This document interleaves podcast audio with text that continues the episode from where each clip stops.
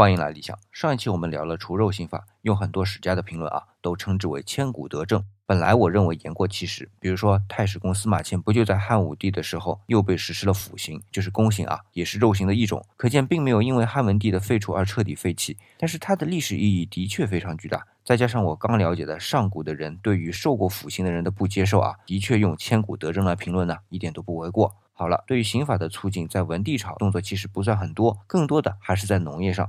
那咱说回汉文帝十三年六月啊，汉文帝又下了一份诏书。这份诏书对于农业的发展意义重大，因为把农业的地位算是最终定了基调。他说：“农天下之本，务莫大焉。没有再比务农更大的事儿了。”所以觉得农民辛苦劳作要交的租税和商人把货物换来换去一样多，太不合理了，就把农业的租税给免去了。还记得上一次啊，已经是六十分之一的收成作为租税了，那现在直接免税，这对于老百姓来说又是一件实惠的政策。